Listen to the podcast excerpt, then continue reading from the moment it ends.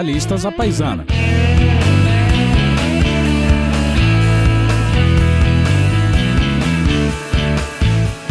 Oi, oi, ouvintes do Jornalistas à Paisana. Estamos indo para o nosso episódio número 31, o quarto da série de candidatas e candidatos a vereador da capital paulista, que nós selecionamos especialmente para você.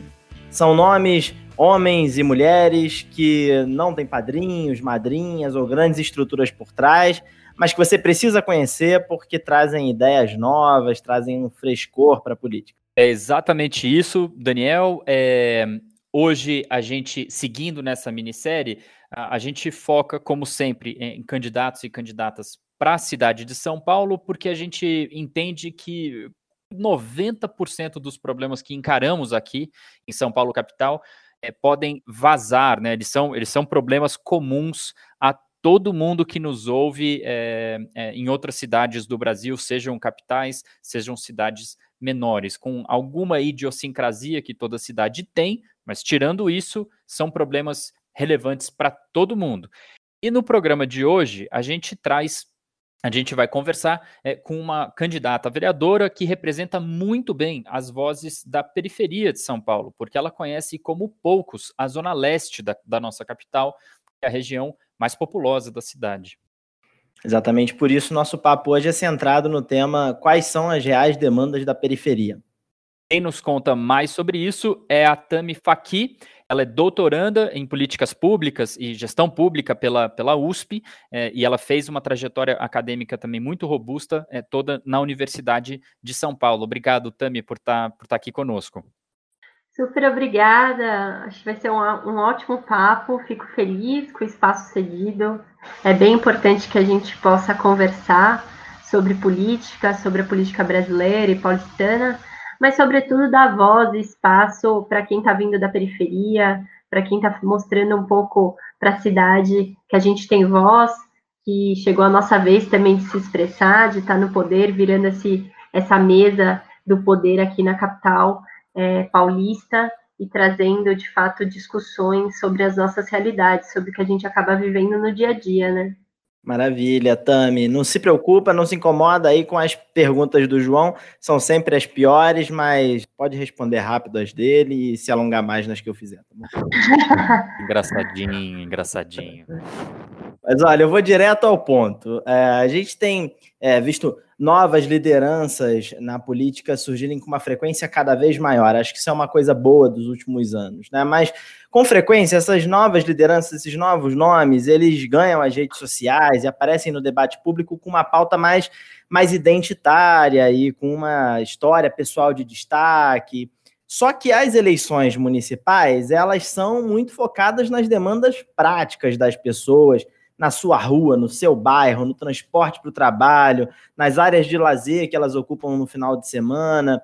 E, e, acho que você tem muito essa pegada por conta da tua, da tua, da tua história e, e, e da, das tuas pautas. Então, na sua visão, quais são as demandas mais marcantes para moradores da periferia, é, como a região da Zona Leste em que você vive, onde você está está fazendo uma boa parte da sua campanha. Especialmente aqueles temas, aquelas demandas que não estão tão em destaque nas campanhas mais ricas e com maior visibilidade. Legal. Antes de te responder diretamente essa pergunta, como boa política, vou aproveitar e falar um pouquinho da minha trajetória, um pouco respondendo essa sua questão sobre renovação, mesmo antes de falar sobre o que a gente tem vivido aqui nos bairros da Zona Leste, mas tem uma é, o discurso da renovação ele, ele é perigoso em certa medida porque a renovação a todo custo ela não significa muita coisa porque não adianta você trocar de nome e trocar de rosto se você não trocar de postura se você não trocar de prática é, então, o discurso da renovação, para mim, ele é muito mais profundo quando você traz a discussão das pautas, né? Mas afinal, né? O que, que você representa? Quais são suas bandeiras? E aí a gente tem uma série de candidaturas de renovação que, vai, que vão desde o campo mais é, da direita, da extrema direita, até o campo mais, de, mais progressista, mais da esquerda. Então é importante fazer essas reflexões, né? E aí, respondendo sua questão, É, eu moro na Vila Ré, que é um bairro que fica entre a Penha e Itaquera, para o pessoal se localizar ali, bem próximo ao uhum. estádio do Corinthians, vários corintianos. Uhum. É, e eu cresci aqui, né? Então eu, eu sou a primeira pessoa da minha família que de fato teve acesso a uma educação, que pôde continuar estudando. Sou filha mais nova de cinco irmãos, família bem grande. Papai é libanês, gosta de fazer filhos, como um bom árabe, família grande. E, e de fato, assim, fui eu consegui entrar na universidade e isso mudou muita coisa. Então, a educação, ela te abre muitas portas. Eu fiz na, aqui na USP Leste Gestão de Políticas Públicas, hoje faço doutorado em Mudança Social e Participação Política, mas não é a realidade dos meus amigos, não é a realidade da minha família.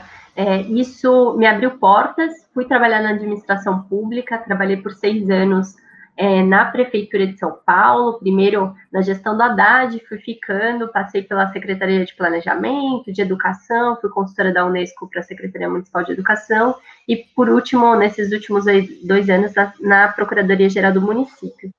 E é engraçado, porque você vai para o setor público, né? Eu saía do, daqui da periferia, ia para o centro trabalhar, e como muitas decisões não passavam pela minha mão, afinal era uma técnica, né? Estava desempenhando um papel técnico e não um papel de gestor que estava decidindo a política da ponta, eu voltava para casa todo dia à noite e me deparava com as mesmas situações. Então entrava gestão, saía gestão, as mesmas coisas acontecendo.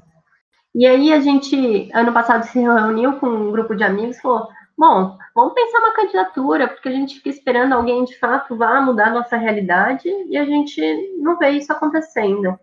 Então, aqui na região temos políticos que estão há mais de 30 anos na Câmara Municipal, que dizem ser da região, mas que ontem mesmo via fazendo história e só faz o Dia das Crianças porque está próximo da eleição, né? Aí faz o Dia das Crianças em 4, 5, 6, 10 bairros da região, está lá há 30 anos, mas ninguém conhece. E a, e a nossa região, e qualquer cidade, né? E aqui São Paulo, como todo, qualquer região da capital paulista aqui, é, continua a sofrer com toda a desigualdade que a gente vê hoje.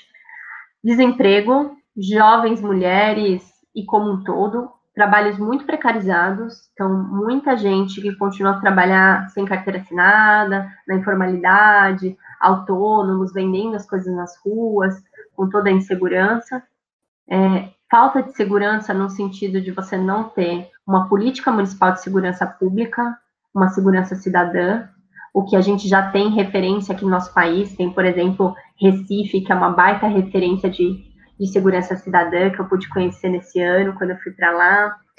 Você tem muitas é, questões relacionadas ainda a saneamento, falta de acesso à água. Eu estava na Zona Norte esses dias, as semanas que passaram, no Parque Novo Mundo.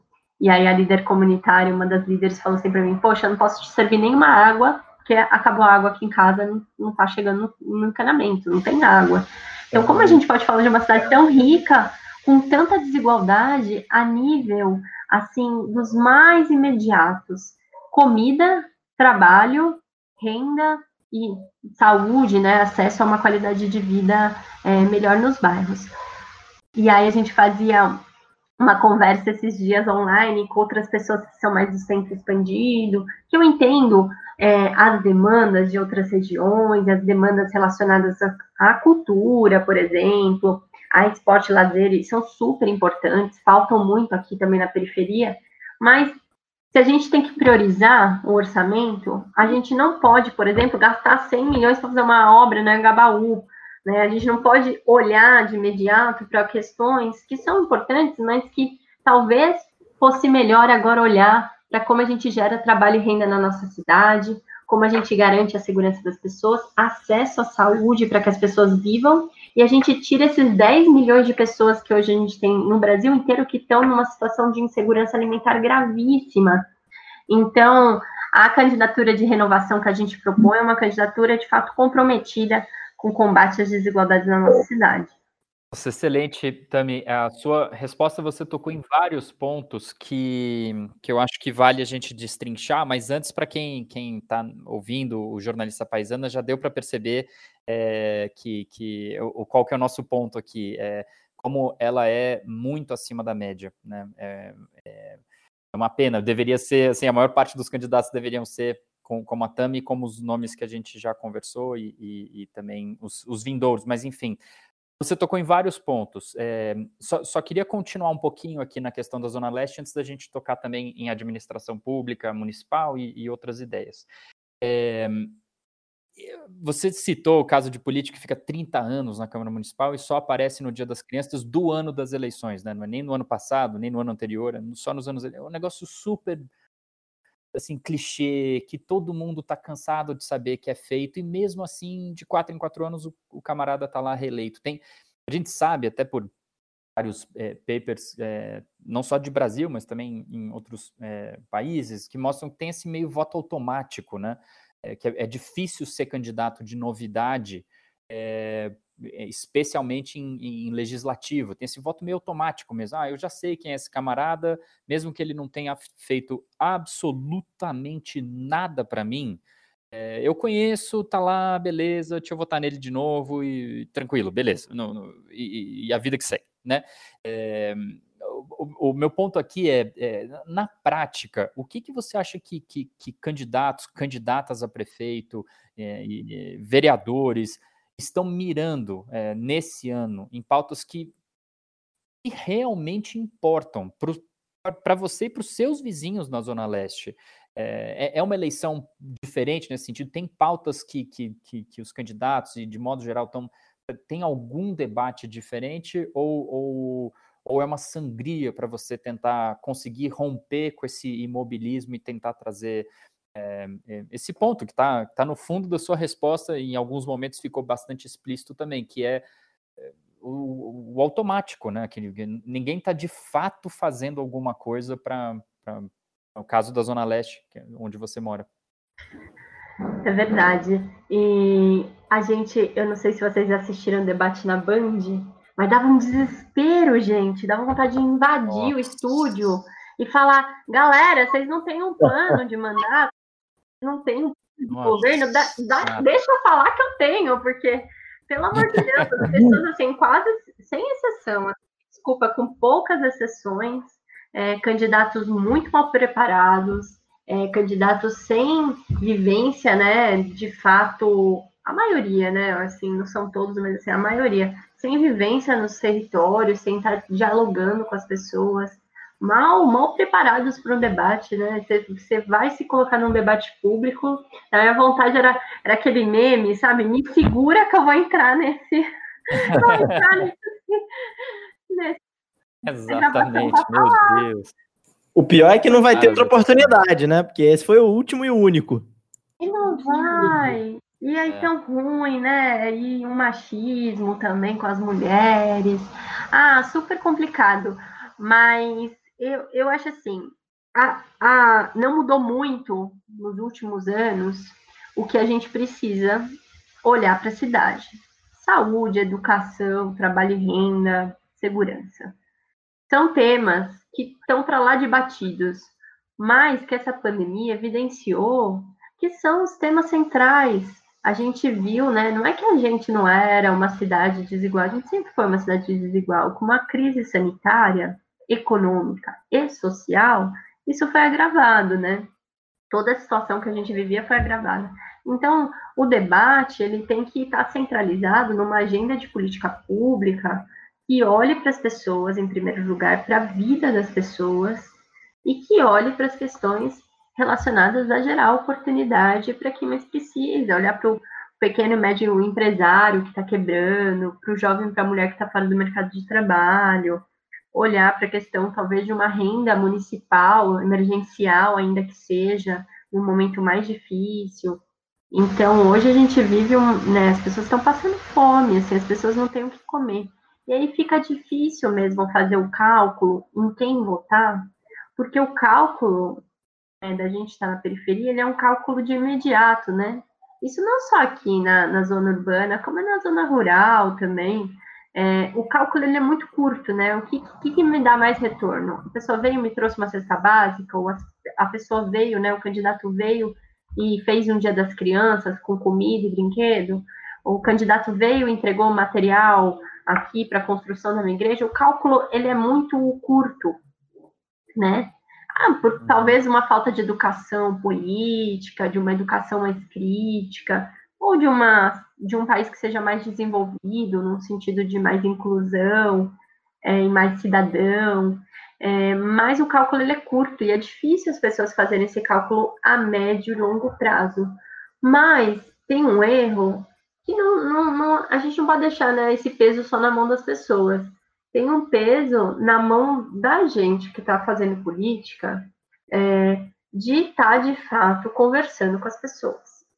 A rede social, ela é bacana, ela é legal, ela comunica para muita gente, mas ela não chega a todo mundo. Né? A gente ainda tem classe C e D que não acessa a rede social com tanta frequência. Pacote é o pacote né, de dados é, um telefone móvel, um pacote né, 3G aí que não dura muito, pré-pago.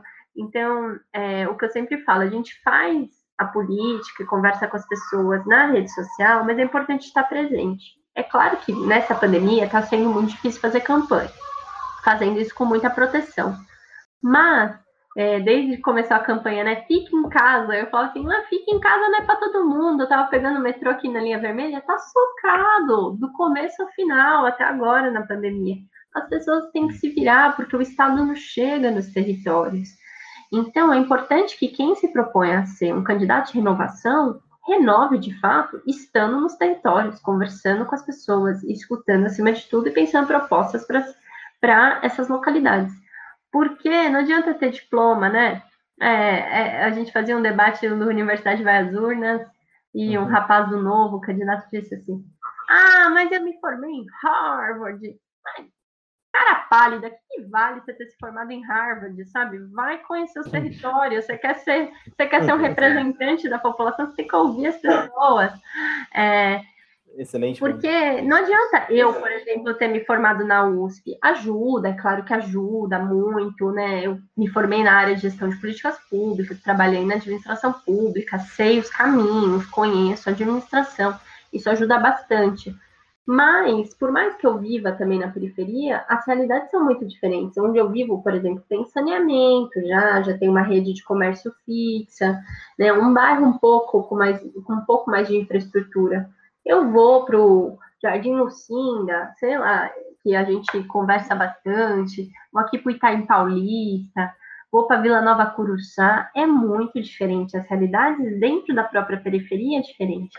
E aí é engraçado, porque o pessoal às vezes vira para mim e fala assim: ah, não tem cara de periferia, não? e é engraçado como as pessoas estigmatizam, né, a periferia. E é racista, né? Porque, ah, ela é branca, é exatamente, é racista, né? É abertamente é. racista. É, é racista, exatamente. É, não, tem cara de periferia, não. Eu escutei isso uma, algumas vezes. E eu falei, gente, mas tem, assim, é claro que você tem um recorte, né? A periferia é, é expressivamente negra, porque os negros continuam a ser mais excluídos da nossa sociedade.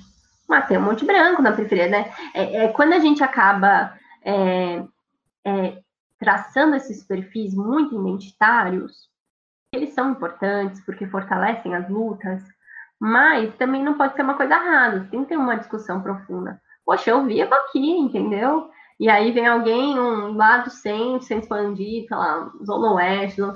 ah, não tem cara de periferia, não. Aí falar, ah, que é isso, né? E a outra coisa é que outro dia eu escutei, a gente tem um vídeo nosso que conta a nossa história, conta a minha trajetória, e aí eu tava com uma bolsa de marca mas era uma bolsa falsa, né? Comprei no Brás, comprei na 25 de março. E aí a gente, um amigo, o meu coordenador mandou para uma amiga dele, que é uma menina, né, bem, bem de vida, assim, e tal. Ela falou assim, nossa, mas pobre ela com essa bolsa, não sei, sei lá, não, não, não sei nem a marca, assim. Mas ela falou assim: ah, eu tenho uma bolsa dessa, é caríssima, custa, sei lá, 300 euros, sei lá, alguma coisa assim. Aí eu falei: é. pois é, né? É falsa. Mas é engraçado como as pessoas vão estigmatizando. Então, se eu for pobre e eu quiser trabalhar muito para comprar uma bolsa de marca, eu não posso, não. É, é, se eu quiser, se, se eu sou pobre e quiser trabalhar muito para ter um carro, um iPhone, eu não posso, não, porque só pode quem, quem tem condição. Acho que esses discursos, eles são muito, estigmatizam muito as pessoas, né, afastam ainda mais a política né, das pessoas que estão no dia a dia. E, e aí isso a gente vai observando, né? Eu, eu, tenho, eu tenho sentido isso. É, é, é engraçado, por um lado, mas é triste por outro que a gente continua a traçar um perfil muito claro, né, do que pode, do que não pode, aonde a pessoa pode jantar, onde a pessoa não pode. É, isso é muito, é muito é, presente no nosso, no nosso dia a dia. Uma é. vez, só para fechar aqui o papo, e, e citando mais um exemplo, eu fui jantar com um amigo que é negro, procurador do município, é, a gente foi jantar no restaurante, era alemão, alguma coisa assim, e era em Pinheiros, já faz algum tempo. E aí, o restaurante inteiro ficou me olhando. Hum, tantos, assim, tantas e tantas horas. Foi horrível jantar naquele restaurante. E acho que foi a primeira vez que eu senti, assim, muito de cara. É, e, assim, muito expressivamente, o quanto a nossa cidade ainda é racista. Então, um cara negro não pode, não. Não pode jantar no restaurante é, da Faria Lima, um restaurante alemão e tal, ele não pode, é um cara que trabalha e tal, ele não pode ir lá, não. E ainda tá, tá acompanhado de uma mulher branca, né? Então, assim, é muito difícil essas coisas, porque a gente vai traçando os perfis mesmo sem perceber. E, e vai colocando cada dia mais as pessoas mais longe dos espaços de decisão, dos espaços representativos.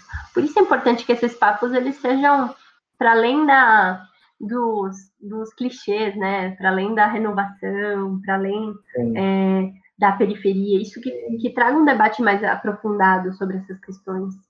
É verdade, Tami. E estou adorando o fato de que você está indo muito além dos clichês aí. Realmente, essa, essa coisa que uma parcela da, da elite tem de é, deslegitimar os anseios por consumo é, das pessoas mais pobres, das pessoas é, é, que vivem nas periferias, que têm é, é uma renda mais, mais limitada. Puxa, mas todo mundo quer consumir, né? Todo mundo tem seus, seus anseios de, de, de, de, de ter um determinado produto que aquela pessoa gosta. E, por, que, por que isso? Né? É, uma, é muito absurdo esses, essas histórias que você traz. Mas eu queria é, te perguntar especificamente sobre uma pauta que me parece ser uma das pautas mais importantes para a eleição municipal deste ano. Toda eleição municipal, me parece, tem é, um, dois, três temas que se destacam e ganham é, é, o debate entre quem tem mais exposição. Né? Por exemplo, na eleição de quatro anos atrás, um tema que ganhou muita disposição, muita exposição foi o limite de velocidade das marginais, e, e também a questão das ciclovias e ciclofaixas, né, por exemplo. Nesse ano, me parece que, é, mas você vai concordar, o auxílio emergencial, por conta da pandemia, vai ganhar, está ganhando já muito destaque no debate é, entre os candidatos a prefeito e, imagino, por via de consequência também, entre os candidatos a vereador. E eu queria te ouvir sobre isso. O que, que você acha das propostas que estão na mesa é, para é, complemento ou é, é, é, lo, localização, focalização né, do, do, do, do, auxílio emergencial e como que a Câmara dos Vereadores, a qual você se propõe a, a, a, na qual você se propõe a trabalhar, pode é, legislar para que a gente tenha uma solução que caiba no bolso e que faça sentido para a maioria da população, especialmente para a população que mais precisa. Não, com certeza, eu concordo. Ah, acredito muito que a, a, as questões relacionadas a trabalho e renda elas vão ser muito discutidas a nível municipal nessa próxima legislatura, ainda que a gente tenha outras discussões importantes, como a própria, o próprio início da discussão e votação sobre o plano diretor da nossa cidade. Mas é, sou super favorável a um auxílio emergencial, ainda que complementar na nossa cidade, porque o que a gente vê é que as pessoas não dão conta de comprar comida. Então, com 600 reais, 50% deles, saiu uma pesquisa, já era usado para comprar comida. Com o corte, e a gente não sabe se vai ter um outro programa no que vem, como é que vai ficar, com o corte, isso, assim, as pessoas vão comprar só comida e olhe lá, e a gente teve um aumento, né, uma inflação muito grande sobre os alimentos, aqui na capital paulista também, sobre o arroz, sobre a carne. Então, super difícil as pessoas se alimentarem. As pessoas estão vivendo uma situação de insegurança alimentar muito grave, que vai se agravar. Mas eu acho que não é só o auxílio emergencial que dá conta de tudo isso. A gente precisa gerar trabalho e renda, porque não dá para ficar na dependência também de, dos governos. A receita também não é uma receita né, ampla. Vai ser preciso discutir uma reforma, é, uma reforma, na verdade, uma mudança, talvez, como a gente tra vai tratar os tributos municipais, o que, que dá para a gente resolver, é, desonerando algumas coisas, diminuindo alguns impostos, criando impostos sobre outras é, questões e outras faixas de renda, vai precisar fazer essa discussão, uma discussão difícil, de muitos conflitos de interesse, mas que vai ter que ser enfrentada, e tem uma discussão é, necessária que a gente precisa fazer sobre segurança alimentar e que vai para além do trabalho, que vai para além do auxílio emergencial. Hoje, é, a gente tem produtores, agricultores familiares da nossa cidade, tem redes em alguns lugares aqui da nossa cidade, então você tem redes Parelheiros, você tem redes na Vila Nova Esperança, tem redes em outros lugares, mas tem na região e tem muito próxima e em todo o estado de São Paulo. Né? Não é possível que um governo municipal não consiga articular uma compra pública de um de, de uma rede de agricultores familiares e fazer essa distribuição. Não é possível que uma secretaria do tamanho que a Secretaria Municipal de Educação, e eu trabalhei lá, eu fui chefe de núcleo da pesquisa de mercado que faz, a parte de licitação pública né, da secretaria, não compre os 30% que é do Programa Nacional da Alimentação Escolar da Agricultura Familiar e repasse, faça essa distribuição na rede de ensino. Então, assim, a gente tem gente que está produzindo, está perdendo a produção, os preços são mais baratos, é, a prefeitura precisa articular essa compra, ainda que seja com parceiros, e precisa fazer a distribuição de alimento. Senão, o que a gente vai ter é pessoas que não vão conseguir sobreviver por fome na nossa cidade. Isso já está acontecendo e eu estou vendo muito isso em todos os bairros que eu estou presente. As pessoas pedem ajuda, é difícil. É, e é assim que as pessoas é, vendem o voto dela. E assim que os políticos que estão lá há mais de 30 anos, a Câmara, que estão lá, né, é, sei lá quanto tempo naquelas cadeiras, compram o voto das pessoas, porque as necessidades são, assim, das mais extremas. Então, para mim, o auxílio emergencial é importante, pensar alguma coisa municipal, ainda que um apoio, mas vai ter que gerar trabalho na nossa cidade, dar apoio à pequena e média empresa, para geração de trabalho, pensar a questão de cooperativismo na cidade, como a gente pensa no desenvolvimento é, verde na nossa cidade, gerando emprego a partir disso, né? Por que, que nos Estados Unidos a gente começou a discutir, né? Começaram a discutir o Green New Deal, né? É possível pensar um Green New Deal em São Paulo? Eu acho que é. E a gente precisa começar a fazer é, essa transição de discutir né, a sustentabilidade muito aliada aos programas sociais, às demandas sociais. Excelente, Tami. É, uma proposta sua que, que me entusiasmou e me entusiasma muito é o, é o, é o programa Empodera Sampa. Você, você pode falar um pouquinho mais sobre ele?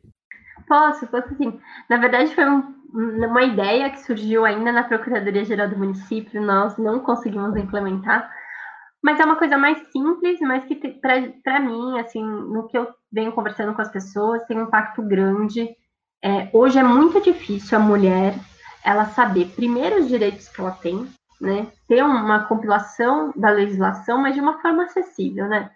Então, muitas mulheres sofrem agressão ou não têm oportunidades ou sofrem algum tipo de abuso é, e não sabem aonde recorrer, não sabem quais são os direitos delas, é, não sabe a questão, ah, posso descer depois de tantas horas fora do ponto de ônibus e tal. Então, tem muitos, é, muitos direitos que são desconhecidos, a gente precisa traduzir isso de uma forma simples e isso precisa chegar nas pessoas, né? A gente precisa ter um, um, um lugar que coloque e que tudo esteja muito claro quais são os equipamentos, os serviços públicos voltados à mulher na nossa cidade. A gente tem tudo isso muito esparso na, na Prefeitura de São Paulo, não só relacionado à mulher, mas é muito difícil, né? A coordenadoria da mulher hoje está dentro da Secretaria Municipal de Direitos Humanos. Antes era uma secretaria, foi dissolvida no governo atual, virou uma coordenadoria. Então, tudo muito esparso, se perdeu muito do desenvolvimento do trabalho. E, a, e uma segunda coisa, tem muita coisa que dá para ser feita com parceria público-privada, que dá para ser feita com iniciativas da, da, de organizações da sociedade civil, né, de geração de oportunidades, e não chegam nas pessoas essas informações. Então, a ideia é que a gente possa criar uma plataforma, ainda que a gente incentive a criação dessa plataforma pelo executivo, porque é, a gente tem, o, o, vereador, ele tem um papel de representação importante, de fiscalização importante, de proposição de legislação. Mas tem uma atuação que é fiscalizatória, mas ao meu ver, precisa ser mais fiscalizatória, mais, mais símbolo, mais é, propositiva. É, quando a gente tiver uma união, de fato, dos poderes, no sentido de proposta e de olhar né, para a sociedade, eu acredito que dá para fazer muita coisa. É, fazendo essa articulação entre o legislativo e o executivo, de uma forma que a gente fiscaliza, vê o que está ruim, chama para, né, chama espaços de inovação, de articulação e de implementação de política pública na ponta. Dá para fazer isso né, com parceria com hackatonas, desenvolver talvez aí, nem sei se já teve isso na Câmara, mas de pensar uma hackatona aí na Câmara, com desafio que seria esse Empodera Sampa, trazer as pessoas para jogar junto com a gente, pessoas que estão pensando em inovação tecnológica, pensar como fazer essa plataforma. Tem ótimos exemplos, é, principalmente do México, em relação à temática é, de segurança que se desenvolveu bastante nos últimos tempos, é, de voltada a mulheres, na verdade, do tema voltado às mulheres. Então, essa é uma proposta, sim. A gente se propõe em ser um mandato que fiscaliza, mas que propõe também, né? E que vai buscar recurso, que vai buscar é, articulação para implementar as medidas que a gente acha que são mais necessárias e de imediato, né? É, Tami, você, você mencionou é, porque tanto, tanto nessa, nessa sua resposta quanto na, na primeira, é, um, um, ponto que eu acho que é, que é também importante a gente tratar. É, você começou dizendo sobre Empodera Sampa, que me deixou ainda mais entusiasmado do que eu já estava, a sua resposta, é, dizendo que, que dá para fazer muita coisa sem ser muito complexo, né? De você trazer mais transparência, trazer mais informação, organizar é, o que já está o que já existe, mas está meio difuso, desorganizado. E também na primeira resposta é, você mencionou os seus seis anos de experiência na administração pública aqui de São Paulo capital. É, o que que, o que que esses seis anos, isso é digno de nota qualquer que seja o momento da sua vida, né? Seis anos é muito tempo. É, o que que seis anos é, você pode tirar deles é, caso caso dê certo e você vire vereadora por São Paulo a partir do ano que vem, o que, que você pode, pensando, poxa, o que eu vi de problemas aqui, que uma vereadora ou que um conjunto de vereadores pode melhorar, pode aprimorar ou pode simplesmente resolver? É, é isso. O que, que, o que, que aqueles seis anos te, te, te trazem no sentido de vereadora? Tem, tem duas, duas questões que eu sempre gosto de trazer para a discussão que estão muito relacionadas é, a qualquer discussão na administração pública, independente do, do poder que a gente está falando, seja executivo, seja legislativo, talvez o judiciário também, mas que falta muito a gente ter uma integração no sentido de ter mais intersetorialidade quando está pensando em política pública. Então, as secretarias não se dialogam é, tanto, com tanta efetividade, você tem muita ação difusa e que poderia ser potencializada, integrada, quando você pensasse isso mais em conjunto com grupos de trabalho que envolvessem as demais pastas, as demais secretarias. E tem uma questão que está muito ligada a como a política no Brasil é feita de continuidade e descontinuidade, mais descontinuidade de política pública, né? Você troca o governo, você troca o, o, o programa, e muita coisa descontinuada, coisa que poderia ser melhorada, você poderia dar uma roupagem um pouco diferente, mas continuar, melhorar. É, isso, isso precisa ser enfrentado, né? Porque é um, é um debate, as pessoas elas precisam sentir que aquilo são delas e aquilo precisa permanecer, mas tem está muito ligado a, a, ao governo de fato levar isso para frente, né? E, e, eu acho que quando a gente coloca mais transparência nas ações públicas, o que está sendo feito, numa linguagem mais simples, porque é muito difícil você buscar informação hoje do que tem sido feito, e você tem, torna né, os espaços de participação, espaços de fato de deliberação e espaços contínuos de formulação de política, é muito mais difícil que os programas sejam dissolvidos, né? Programas que estão caminhando bem. É, então, é, a, o nosso mandato vai ser um mandato e para além né, de ser um mandato que olha para essas questões emergenciais, vai olhar para a gestão pública, para a gente de fato ter uma melhora na gestão pública, olhando para a transparência, para a inovação, para a participação social e para a eficiência dos gastos, e aí fazendo um acompanhamento rigoroso da fiscalização do executivo e do orçamento municipal. Mas, é, para mim, são um pouco essas questões, assim, que perpassam. Dá para fazer muita coisa. Sempre, é sempre que estava né, em alguma área, seja na educação, no planejamento ou na, na PGM, às vezes a gente fica pensando que tem que inventar a roda, e fica lá horas pensando, em meses, como é que vai fazer. Às vezes alguém já desenvolveu o que você está pensando, dá para pegar um modelo. Às vezes você tem uma solução que é simples, né? Às vezes é só uma mudança de fluxo, às vezes é só é, alguma coisa que, né, é trazer alguma inovação no modo de fazer, que não necessariamente tecnológica, mas que traz um grande impacto. Então, tem muita coisa que soluções pequenas é, geram grandes resultados. É, eu acredito muito nisso, acredito muito em a gente fazer pilotos e tentar expandir dentro da Câmara, é, para o Executivo. Então, acho que dá para pensar bastante projetos nesse sentido. Ótimo, Tami. Então, vamos para a nossa última pergunta antes da sessão de dicas.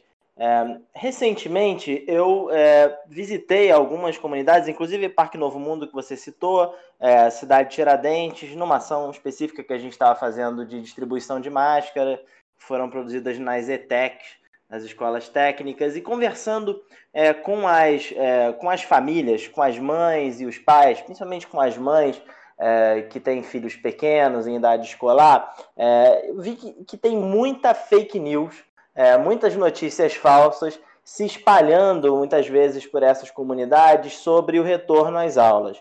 É, um, inclusive, numa, numa dessas, é, no, no, Jardim Pantanal, é, uma, uma mãe estava me contando que não queria deixar o seu filho ser, é, ser, fazer os testes, porque os alunos que seriam testados amostralmente naquela região eram os que iam voltar para a escola primeiro. Ou seja, uma série de coisas malucas sendo reproduzidas e que mostram o nível de insegurança que as famílias é, têm com o retorno dos seus filhos às, às escolas. E certamente isso também vai ser um tema importante é, para os vereadores que foram eleitos, que forem eleitos para a Câmara Municipal é, pra, neste ano. Eu queria te ouvir sobre qual é a tua visão sobre o retorno as aulas e como você acha que a Câmara Municipal deve é, trabalhar, o que, que deve ser feito na próxima legislatura para garantir que os alunos voltam de forma segura, mas que conseguem recuperar o mais rapidamente possível o tempo perdido. Não, com certeza. Acho que o tema de volta às aulas tem sido um dos mais debatidos também. Por um lado, as mães elas estão tendo que lidar com várias jornadas, né, com o filho, cuidando do filho. Esses dias conversava com uma amiga aqui de um bairro próximo e ela me dizia: Nossa, eu logo no computador, que ela faz home office, né? Eu logo no computador sete da manhã, vou logar oito, nove da noite, porque nesse intervalo tem que dar conta das três filhas, alimentar e tal, super difícil. É, e dar conta das aulas. É, conversava com professores da rede pública municipal que tem uma super dificuldade, está tendo também uma super dificuldade em conseguir transmitir o conteúdo de salas de 50 alunos, três ou quatro de fato acompanharam é, e fizeram as atividades escolares, até pela falta de internet que eu comentava um pouco antes nas outras respostas, porque você tem um celular em casa, né, não tem Wi-Fi, não tem condições, tem tudo, todo esse agravante, tudo isso agrava ainda mais os níveis né, de aprendizagem que a gente tem nas nossas escolas, no nosso ensino, e vai criar é, uma, uma desigualdade ainda maior de nível de aprendizagem, de ensino na cidade, comparando algumas escolas com, né, da rede pública e da rede privada. E agora foi, foi aprovado aqueles vales, né, aqueles vouchers de educação, não sei como vai ficar, mas eu conversava com supervisores da educação municipal e eles me diziam que o trabalho deles já está super, né, é um trabalho super lotado de agendas de fiscalização, de supervisão do ensino, e que vai ficar muito difícil se não abrir, por exemplo, o concurso público, se não chamar mais gente para supervisionar é, esse trabalho que vai ser feito dentro das escolas privadas, é, de pessoas que vão, que acabam, vão acabar migrando porque não tem vaga é, na escola pública. Hoje você tem um déficit de 20 de creche, falando em creche, a gente tem um déficit de 22 mil pessoas que não que aguardam fila em creche também, né, para além dessa da, da educação básica.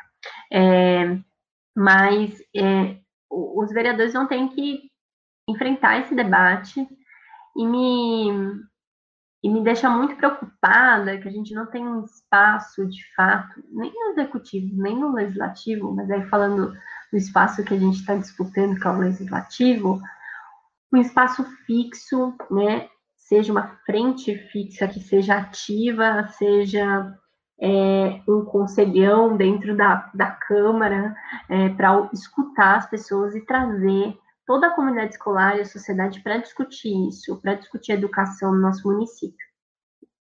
Isso é papel do, do, da Secretaria né, Municipal de Educação também, de fazer esse diálogo muito presente. Então, os vereadores vão ter que fiscalizar com rigor é, e ajudar a propor, e ajudar a pensar como a gente sai dessa situação né, pensando um plano de retomada, mas um plano com segurança, né, onde as pessoas, onde a gente não alastre a pandemia, não volte a crescer em relação à contaminação, onde a gente tem a segurança, escolas vão ter que ter infraestrutura, e a parte, né, uma parte que também é bem preocupante é que no quadro de professores do município, muita, mas muita gente, me, me falhou aqui o, a, o número, mas muitos professores, eles estão no grupo de risco, e eles não conseguem retomar a aula. Então, quem vai estar no chão da escola, eu ouvi isso de diretora de CEMEI aqui da região, ouvi de professores, quem vai estar no chão não vai dar conta de ter o protocolo, né, de dar conta do protocolo todo é, de saúde, de prevenção, dar as aulas e ainda acompanhar o resto da turma é, na, de forma online. Então, vai ter, um, vai ter que ter um papel de fiscalização muito forte, para defender a nossa educação também pública, de qualidade, e pensar como a gente não agrava ainda mais os níveis de aprendizagem, as diferenças entre os níveis de aprendizagem que a gente tem hoje. Pensando aí algumas ações é, de reforço escolar, algumas ações é, que olhem para a questão da aprendizagem também, porque senão a gente só vai carregar os alunos para os outros anos com nível muito abaixo de, de, de aprendizagem de ensino nas, nas matérias básicas, né? Sim, sem dúvida. E tem uma questão que é importante que acho que é, é, é, é, levar, os políticos têm acho que um papel muito importante depois que passar a eleição, eles vão ter um canal fresco, recém-estabelecido com seus eleitores, vai ser muito importante comunicá-los sobre é, o que é fake news e o que não é fake news sobre a volta às aulas, é, trazer as informações corretas para a população, né? Com certeza, né? Combater qualquer tipo de fake news, não só da volta às aulas, mas é, isso é um papel importantíssimo. Qualquer pessoa que esteja se propondo né, ser um representante sério, comprometido, não pode ajudar a difundir ainda mais notícias falsas, notícias é, que, que, coloquem, né, que, que, julguem o outro, que coloquem né, o outro num papel ali é, só para estar, tá, enfim, simulando ali alguma situação, mas é importante que a gente combata as fake news, sim. É isso aí.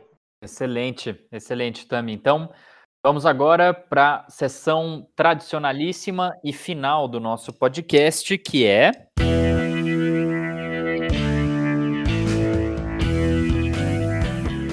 Dicas que não tem nada a ver com tudo que a gente falou até aqui.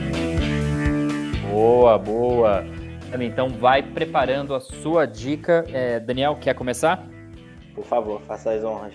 Ah, eu? Opa! É. é. bom, a minha, a minha dica é a seguinte: o podcast Página 5, é, ele de literatura, majoritariamente literatura brasileira, mas, mas de literatura de modo geral, ele, ele tem episódios bem curtinhos, é, porque ele é feito a partir da coluna Página 5 no, no UOL, episódios de 15, 20 minutos, e o, o mais recente, pelo menos no momento que a gente está aqui gravando o nosso papo, é o episódio 53, e a minha dica de hoje é esse, para você gastar 21 minutos do seu tempo ouvindo esse programa, é, cujo título é Jorge Amado, Aldir Blanc e a presença da cachaça na literatura brasileira.